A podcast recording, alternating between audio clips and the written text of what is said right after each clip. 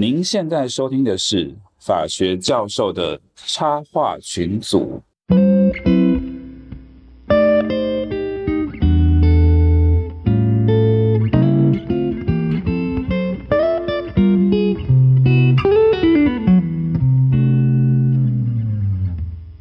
各位听众，大家好，我是熊赞律师。那今天这个场合非常特别，因为我们在一个非常特别的地方来录今天的 podcast。我们现在在日本东京都，全日本前几大的律师事务所森滨田律师事务所里面。那我们今天要采访郑玉璇郑律师。郑律师他是一个优秀的一位学妹，这样子。台大毕业之后呢，他先去了美国的伯克莱大学，然后呢又到了日本早稻田大学，之后呢非常顺利的呢进入了日本前几大的大律师事务所，叫做大手律师事务所。好，OK，吉不秀，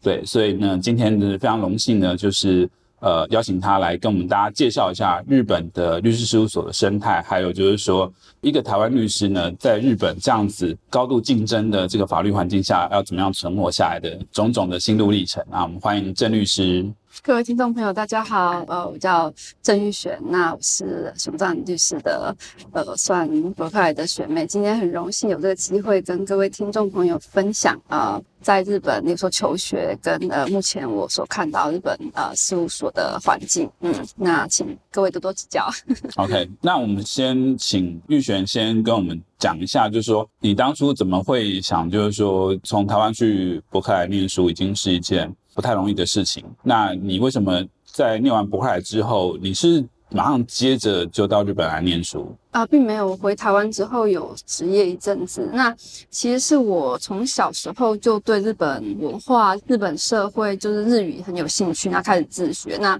其实有。有想过有一天要来日本生活，那时候就小时候。那呃，从美国回来到事务所之后，我主要是从事智慧财产权有关的业务。那有一天就看到我们事务所的 email 有来自早稻田大学的一封 email，然后就是在因为他们他们在尝试就创办了一个 LM program，然后也是就是专主要是。读日本的智慧财产法，那我就觉得，哎，这个好像还蛮适合我的。哎，所以他是用英文授课还是用日文？啊，用日文授课。OK，所以你其实在来日本之前，其实你的日语其实就已经到非常好的程度吗？当然，就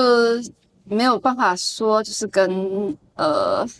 其他在日本就念很久的前辈一样，但就是例如说，我大学的时候有呃双主修日文系，但我没有毕业。那当然后续努力种种也有，就是自己呃请家教老师的，就是在一直在维持这样情况。那我大学毕业的时候就考 N one 这样。那后来呃，其实它整个。主要这个 program 其实是面向日本人的，嗯，所以呃，当初所有的但背景资料还有呃，他还有面试，我说还飞去日本面试，嗯，就全部都是日文，嗯，所以当时在准备的时候，确实稍微也花一点时间呐，但还好，就是结果还不错，然后感觉老师也蛮喜欢我的，所以就进去。那呃，我们的同学大概十几位，那只有三位是外国人，那其他都是日本人。三位外国人分别是我一个台湾，我是第一届，算是这个 program 的第一个台湾人。然后其他的还一个韩国人，一个中国人。那应该说，听你这样讲起来，他是主要面向日本人的 program，这样有办法收外国留学生，这一点我就觉得很厉害。对，因为他不会去限制你申请的时候你是你的国籍嘛，只是说你必须要通过他们，所以他们才有面试，就是你的日文的口语，因为你上课的时候必须要跟他们沟通，所以他们要确认说，哎，你是可以。说的，而不是只是因为是研，毕竟是研究，也算是研究生的一个 program，不是大学，嗯，所以不像大学这样，你就只要坐着就可以。所以它是一个非常讲求要双向的一个双向沟通的一个 program，是的。那这样是在日本的大学里面，其实也算是比较少见的，因为坦白说，我自己有偷偷去旁听一些。像东大啊之类的这些课程，其实大部分还是跟台湾的授课方式其实很像，其实都是老师在上面讲，然后同学在下面听这样子。对所以你们那个课程是因为也比较怎么说呢？就是老师可能观念比较开放一点。是因为这样子吗？或者是它其实就跟台湾的大学一样，台湾大学有那种就是小小班制的，所以是大家主要一起讨论、做报告、分享这个方式。所以其实日本的大学跟台湾大学基本上一样，就是大家坐在下面听老师讲。但是研究所的话，基本上就是小班制，然后大家就是呃修课，然后可能一般有可能就就十个以内，然后就大家一起。呃，OK，就是那种小班制的 seminar 课程就对了。是的，是的。OK，因为我在想，会不会是早稻田它的学风比较开放一点？对，其实也有，因为其他呃像东大、庆应这些比较有名的法律学系艺校，他们其实是没有这种你只有念一年，然后就像美国一样可以拿呃硕士学位的学程。那我自己是觉得其实这样子尝试还不错。对啊，对啊。不过我觉得也是因为你有通过他们的那个测验嘛，因为像我知道我有些同学，我同学可能大你蛮多的。那很多人他们其实来日本留学的经验是，他们必须要先花一年去念语言学校，然后再花两年的时间拿到 master。坦白说，我觉得有点浪费时间。对，我那时候也是想说，呃，如果是呃一年就可以拿 master，就努力，因为其实。我那一届其他两位外国人，他们都有延毕，就虽然它是一年，最最快一年，可是你还是要写我们叫 research paper，那全日文，所以其他两位就是当时候因为呃，就是可能语言上的关系，跟他们两个其实都不是律师，就主要一位是韩国公务员，他另外是一位在中国做制裁的工程师，就专利工程师，所以他们日文的关系，然后又不是法律专业，所以在写论文上面其实会有一点瓶颈，所以他们全部都延毕了。那就是我是比较。呃，算是对，然后刚好我其实，在在来日本之前，大家都想好就是什么样的方向要写论文，所以其实才可以很顺利的在一年之内就是修完，然后也进到就是这间事务所。不错，我们这次终于赢韩国了。好，那那可以讲一下，那你你又是在早稻田毕业之后进这一间那个摩瑞哈美达，其实是很顺利的吗？还是就是说你其实，在求职的过程中，其实也遇到很多挑战？嗯，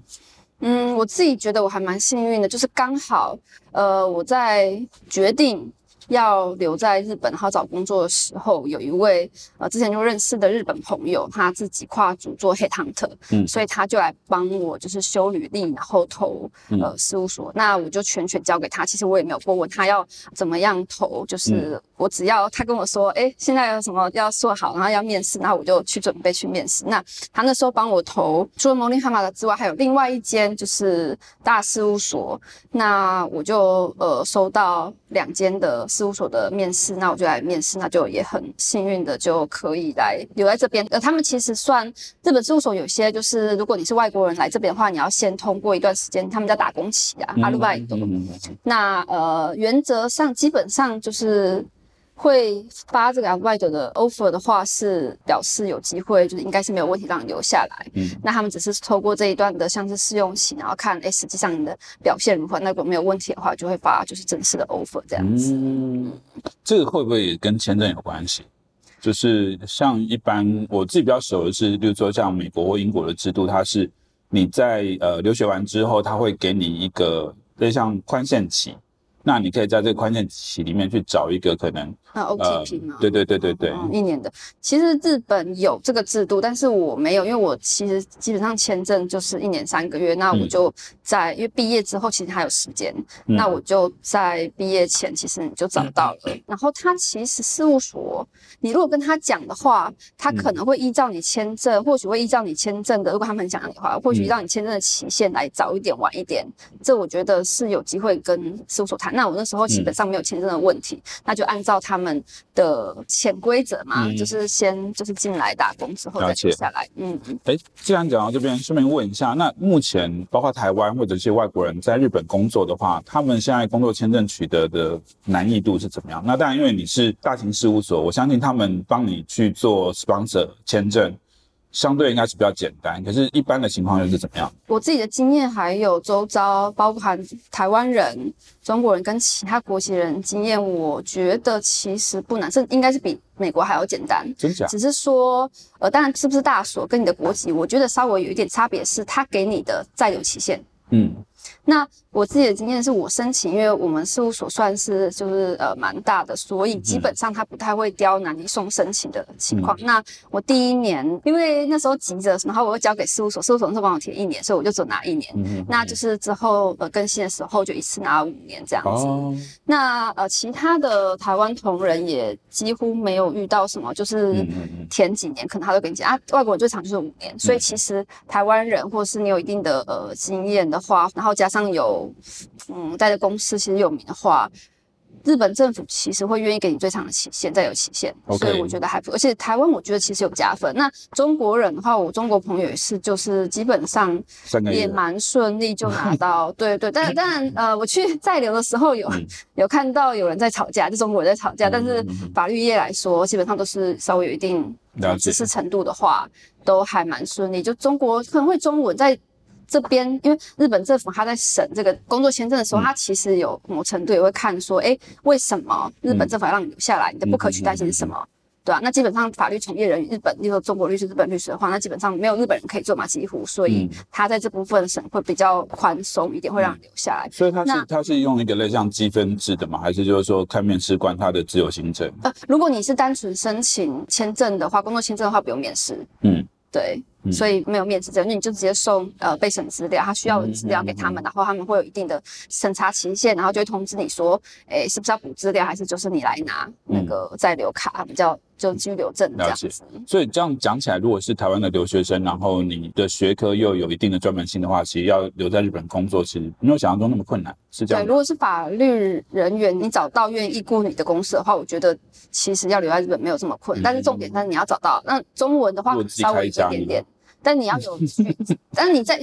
你要你你要先在这边开一家，你必须要先有个身份啊，对吧？哦，对啊，对啊，哎对耶，是啊，所以你要先取得身份，你再如果你要自己在这边从业的话，再来这样子。OK，呃，这这是题外话，就我刚刚提到，那我自己其实有呃认识俄罗斯人，那我觉得他们现在、我不知道是现在因为那个情况，还是以前就很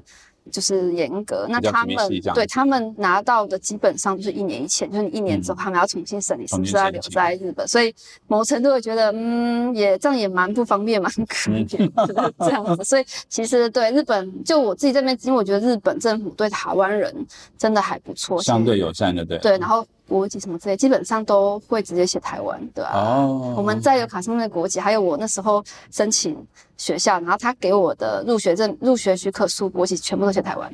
他们就直接帮你全部，结果感觉就不需要。对，坦白说，跟跟我自己之前在日本办一些事情的经验不太一样。呃，不过我上次有跟日本的公务机关打交道，已经四五年以前了，所以可能那时候不太一样。嗯嗯嗯我记得那时候基本上都是要写中国台湾，或者写台湾后面刮胡写中国这样子。嗯，但 whatever，我相信其实这几年其实台湾、日本跟中国之间的三边关系都有很大的变化。嗯，好，对，这边顺便跟大家补充一下，我觉得我们今天其实某程度也算是一个吃播，为什么呢？因为我跟郑律师两个人目前各分半个北海道小樽的乐桃蛋糕，这样子，就是在日、在台湾在台湾卖的贵的要死的乐桃蛋糕这样子，好，在日本非常便宜。然后我等下我我这边结束之后，我要去吃和牛跟这个麝香葡萄，吃到饱这样子，会继续再跟各位报告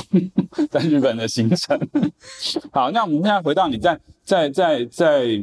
呃事务所的工作内容好，所以你在事务所主要是负责哪些？因为你刚刚有提到，就是说你前一份的工作是比较偏向跟制裁有关系的，嗯那所以你在这边的工作也是跟制裁有关的吗？还是就是说其实不一定？嗯，不一定，应该说实际上来说，制裁的方面的业务比较没有这么多，因为毕竟我们是算日本比较综合型事务所，那大家可能比较所知道，如果你要学制裁服务的话，可能就会往呃特许。事务所或者专业事务所，那或者是呃日本有一间叫 TMI，它可能算是日本圈内比较有名，就是主要做智慧财产权方面的。那我当然也有处理过，就是不管英镑、澳镑的业务，但相对来说，一定是比在台湾处理的数量还要少。嗯那呃，现在在这边主要是嗯，例如说日本律师介绍过来 pass 过来的日本嗯客户，客户方就是日本方面企业，那他跟台湾如果有合作的话，一些呃契约审阅，嗯那还有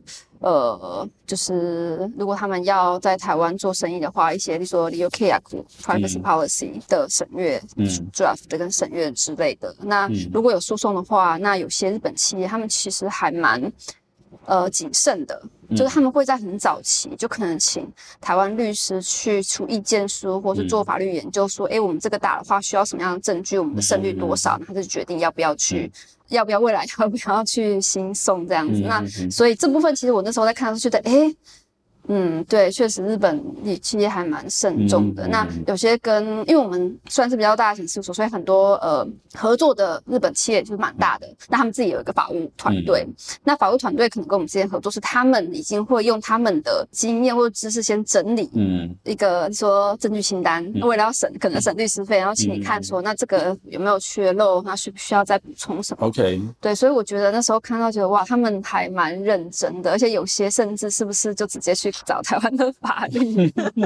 什么？但是当然，台湾跟日本的法律在民法部分也有一点相似啊，所以基本上他们就会哎、这个部分债务不履行啊，怎么样怎么样会。嗯他们因为也是也是法务出来，毕竟也是日本有法律底子的，所以这部分的上面的沟通有一定的底子，就是哎有备而来，还算是蛮惊讶的这样。呃，这个感觉起来好像跟台湾的作业方式好像刚对对对台湾是可能发生事情了之后才找律师。那我前一阵子还有一个，就是也算是专利部分的业务是，呃，算是一个药商，然后他在很早很早的阶段哦，就是他认为未来有可能就是会被台湾的跟台就他们的专利。嗯，应该说不是专利，他们的卖的东西可能可能会侵害其他厂商专利。然后其实，在看的时候，他们对方 根本就还没取得专利，就也根本还没还没申请嗯实体审查，连实体审查都还没，对方还没申请实体审查。嗯但他们在这个阶段就想要知道说，未来假设对方主张等等等有先使用权的话，他们会不会成功？嗯所以已经在，例如说，假设我们实体审查是三年嘛，那还要再审审查，那我先抓三年好了。日本公司已经在为三年后他们可能发生的诉讼做准备，这我那时候就觉得哇，就是 很不容易在台湾真的蛮难以想象的，对啊对啊就是台湾，嗯，除了大部分都是真的发生纠纷或出问题之后才想到要找律师。嗯。那另外的话，其实台湾的业主很多时候他其实完全不会有任何准备，嗯，就其实他有有 legal team，很多时候也是，例如说他请外部律师弄了好几个方案给他，然后他们的的的法务主管在选择，就是说他觉得哪个方案他比较喜欢，嗯来做他们最后的决策，这样子。跟你刚才提到，就是说，其实是日本他们的 in house 团队先准备好方案，嗯然后嗯。再请外部律师做最后的 review，其实好像有点不太一样。是啊，是啊，所以那时候觉得，哎，傻斯嘎 的感觉。对，那确实依照这样的话，律师的角色的重要度会提高，那我们法律可以服务可以提供的范围，嗯呃，也变广。那嗯对于我觉得对双方来说，不管是对客户方来说，因为他们可以早起准备，然后未来其实假设被诉或是要诉别人的话，其实都有准备。那对呃律师的从业人员来说，其实早一点预防胜于治疗，因为有时候发生事情，其实有时候证据收集上面更难，那不如你先预备好，哎，可能我们要做的抗辩会需要什么样的证据，先预先准备好的话，嗯那我觉得其实是就是对，不管是对呃客户方、我们方或者整体社会来说，其实都是有帮助的。好，那因为你也在台湾有职业过律师嘛，嗯然后又在美国待了一年，好，那就你自己的感觉好了，就是说你觉得就是说这三个地方，或者就假设美国你觉得没有那么熟悉的话，就台湾跟日本。你觉得哪一边的，就是作为一个律师，他的工作环境你是觉得你比较喜欢的，然后原因是什么？嗯，其实我觉得不能说比较喜欢，是我目前流浪到这个流浪到现在的情况，我觉得是哦，这个我补充一下，这个 Mori 哈梅达他们的办公室是在那个应该是日本的最好的地段吧，好，千应该叫千代田区，然后在丸之内呃丸之内车站附近，啊，然后可以看到黄居。对，它可以看到黄居，对，所以这边应该不能用流浪到这边了，哈，这流浪到这边难度太高了，这样子，对，好，对，就是我觉得，呃，我自己是还呃蛮喜欢，就是四处旅游游历。那我觉得其实不是找一个，应该说，与其说嗯哪一个比较喜欢，不如说哪一个会比较适合你，或是你觉得哪一个你比较 com feel comfortable。那呃，因为我没有在美国工工作的经验，那只是说，嗯，比较现实的问题，当然就是台湾的配可能稍微比较少，对吧、嗯我觉得这其实蛮现实。那当然，如果你想希希望呃往其他就是住在其他国家生活游历的经验的话，就是不妨去尝试，嗯对啊，那就算觉得不适合你，或是你不喜欢，那就可你可以至少知道这不喜欢，那就慢慢的剔除你人生，就往你人生最适合你的方向迈进。所以目前我觉得日本人的工作方式还算蛮适合我。虽然他们有时候有点龟毛，但是例如说准时这方面是还蛮对我胃口的。准时是指可以准时下班吗？呃，应该不是吧？准时开会，deliver 这样子。如果准时下班的话，也算是其中一个，因为我们毕竟是外国律师，不是日本律师。这日本律师确实是如果忙到每天没日没夜，但是外国法律师的话，如果案子没有那么多的话，就你自己蛮弹性，你想休息就休息，那责任制嘛，你只要把事情做完就可以了。所以其实你说要准时下班也是可以。我觉得在这边工作的外国律师基本上就是 work life balance 都可以兼顾，对吧？蛮神奇的。嗯嗯，既然已经这个直接提到待遇这件事情，可以跟我们大概说一下，就是说它大概的范围，或者是就是说又比较的情况下嘛。我看到郑律师一直在摇头这样子，好，那可以跟我们大家形容一下吗？给大家一个 expectation 这样子，如果说对啊，花那么多的 effort，假设要留在日本的话，或者说跟台湾比较起来的话，应该说我只能说比台湾就是。一定，嗯，这也不能这样说。就是说，因为你在台湾那时候应该也算 junior 嘛，所以我们就只用 junior associate 的待遇来做比较就好。因为当然我们知道律师这个行业，其实你说往上其实可能是没有上限的。就假设你今天是自己的事务所的话，但如果是以受雇律师的薪资待遇来做比较的话，我觉得以一般行情来说的话，台北新出来一个月五万之类的。五六万之类的，来日本的话，基本上两倍是没有问题的嘛，对啊，对啊。那你当然会依照你的经历，其实基本上没有什么规定，所以你可以跟事务所谈。那呃，大所的话，基本上都要挤占你，就是一定要有经验，嗯，所以他也会根据你的经验跟你可能专业的领域做调整，嗯嗯，对。In house 的话，In house 的话，其实也蛮对，就是看你经历跟你会不会。会不会讲英文，其实可能也有关系，对啊，对啊。嗯嗯嗯。哎，你刚刚提到讲英文对他们而言，其实是一个蛮重要的能力。所以这边的，就是说一般的律师，他的其实英文能力也并不会特别好嘛。当然你们所例外了，我知道你们是国际性大所，有时候一般的状况这样子。对，日本人确实对。刻 刻板，你也不说刻板印象，确实他们比较不太喜欢讲英文。嗯，对。那我之前去年在，哎，不是去年，我在早稻田的时候，暑假有去一间中型的日本事务所实习。那在那边基本上，虽然有东大，还不少东大法律系毕业，可是他们基本上都不会讲英文，而且。就是我还帮他们做，就是日英的合约审阅，对啊，合约 draft，就是甚甚至是就是帮他们拟这样子，然后基本上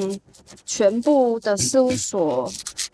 十几个有二十个嘛，对，基本上全部都是日文，没有人会讲英文这样子。OK，嗯，但另外一方面，但另外一方面，我觉得这也是他们一个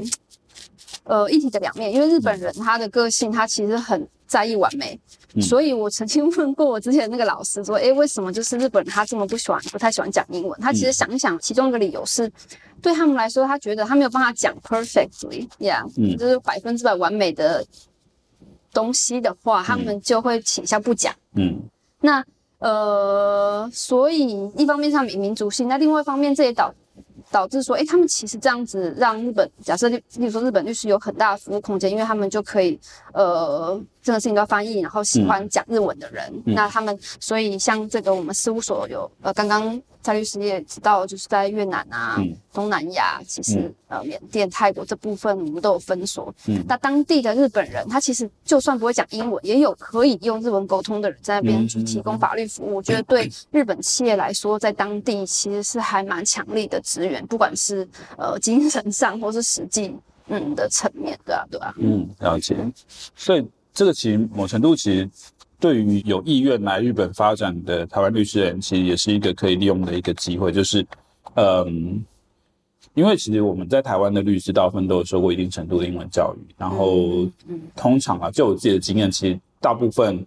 嗯，有花一点心思在自己英文能力培养的话，其实都有一定的听说读写的能力。嗯嗯。对，那如果说再加上如果日文 OK 的话，其实。这样听起来，其实在日本这边找工作或求生存，其实还是有一些机会的。还是有一些机会。不过如果你只有英文能力的话，可能就是必须要跟英文母语者竞争。所以，哦，对啊，对啊，就会另外一方面就是这样。如果你要以英文为主的话，其实在这边有很多就是英文母语的人也想要留在这边。那你要英文母语的，哎，可是那他们会会也都也都是那个日文都是已经已经是那个就是工作语言等级的嘛？呃，没有没有，如果是以英文母语的话，基本上日文的 level 要么就不会讲，可能听或是会念到 n n n 二 n one 最最多，但是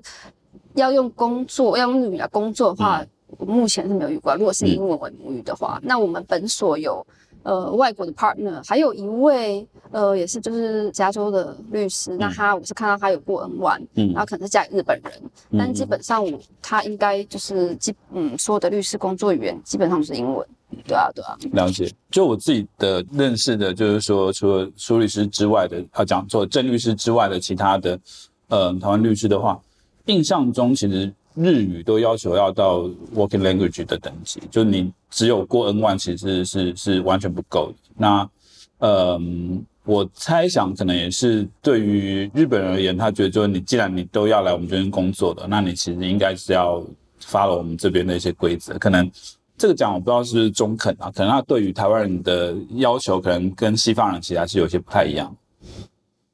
其他如果是不是法律专业，像事务或是呃一般的公司，他可能会要求呃外国人提供日语证明。但是如果你是要在从事法律工作或面试，他基本你基本上也都不需要看，不会不会要求你那个 N one，因为你就直接来这里面试讲。那 N one 的话，就我们大家都知道，它只有读跟听。对，那读的话，特别是对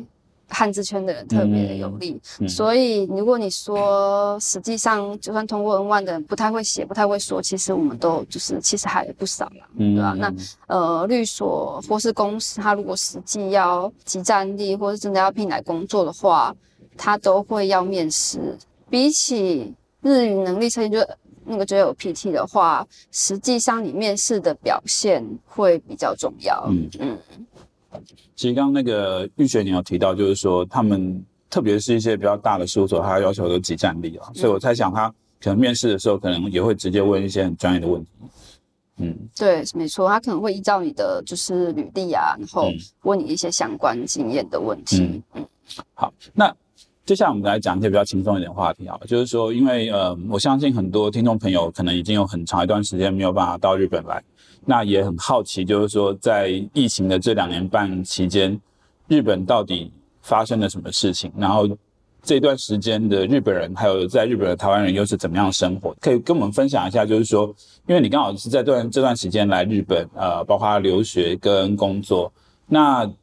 就你的观察，就是这两年日本大致的情况怎么样？嗯，我刚来那一阵子。真的是就是最严重的时候，二零二零吗二零二零三月，然后我嗯是在日本关国门前溜进来 的。对对对，那呃那一阵子的情况，像学校基本上是上网课，嗯那对啊，所以学校的方针跟政府一样，基本上是网课，然后也限制，就是说不能，就老师不能跟同学聚会，然后你们也不要聚会，就什么布嘎子啊，他们的社团活动也就全部都要终止，然后嗯在学校至少早到点这样，也不能嗯有任何的社团活动嗯。这样子。所以我觉得那时候觉得刚进来的大一还蛮可怜，就完全我那时候其实住呃宿舍，嗯。跟大学生，他们大学生混在一起，所以觉得好像真他对他们来说没有真的享受到大学生活的感觉，嗯。因为你就是跟宿舍的人混，嗯。然后上课的话就是在宿舍房间里面上网课，对对对对对。嗯。那可是可是他在宿舍里面，他有没有做到那个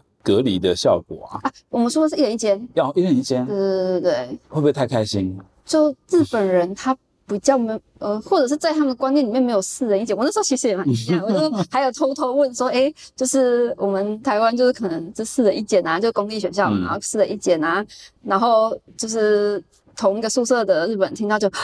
这样子不是很没有隐私吗？哎，所以哎，所以那这样子学校的住宿费用会很高吗？嗯，嗯，就是基本上，但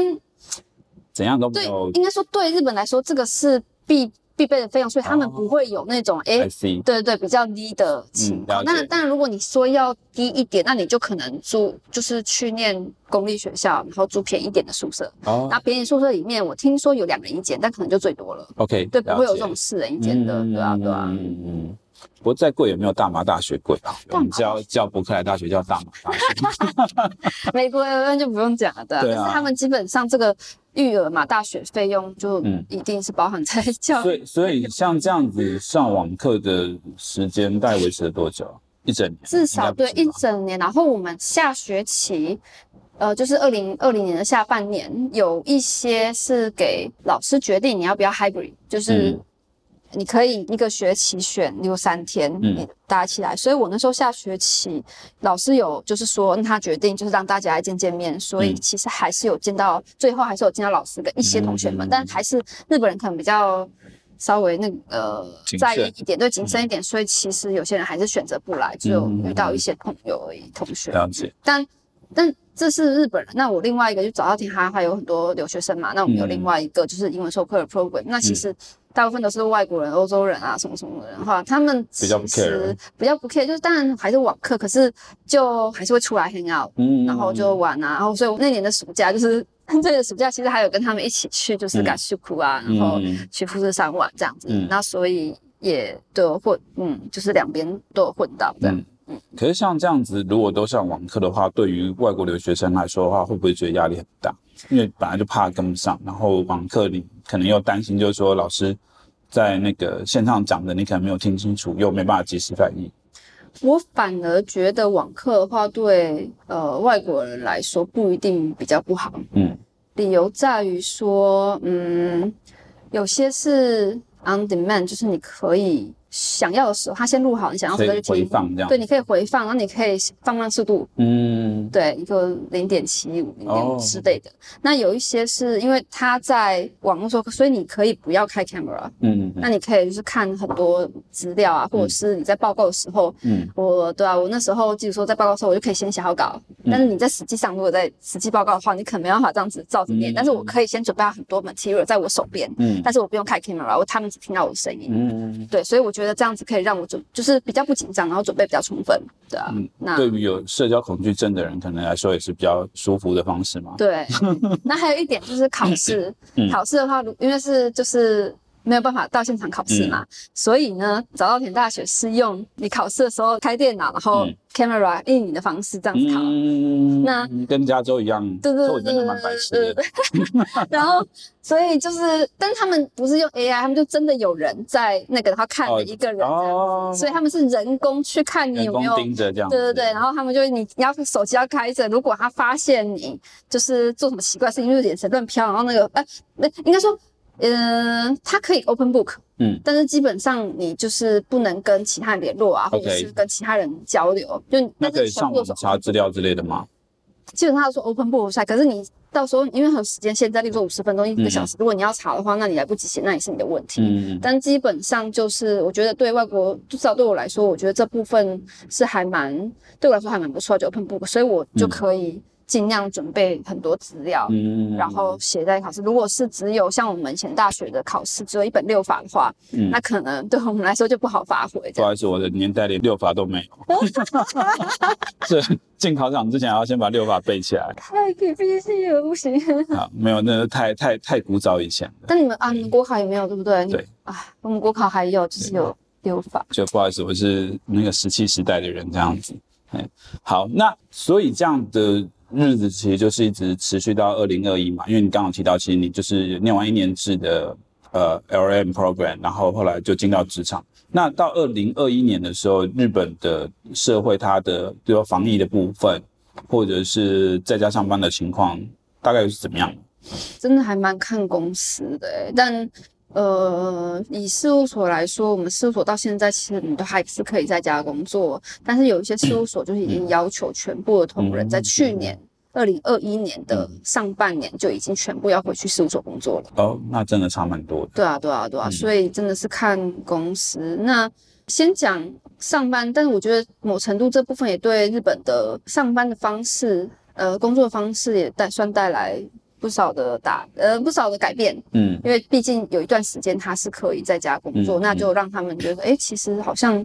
就也也也不错，有好有好有坏啦。嗯。那呃 也有听说有些沙拉利嘛，就是一般的上班族，嗯，就忽然哎、诶这样子这么早就要回家，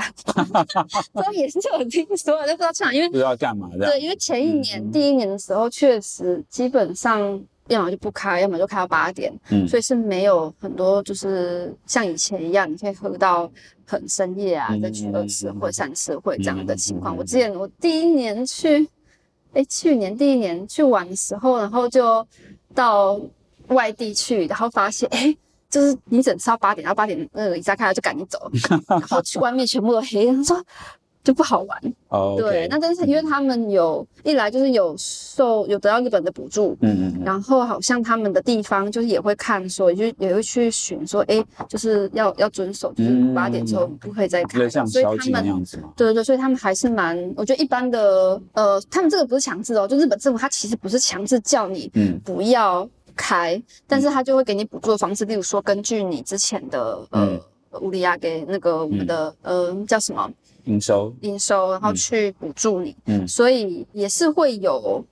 选择继续营业的。嗯。那可能选择继续营业，就是他觉得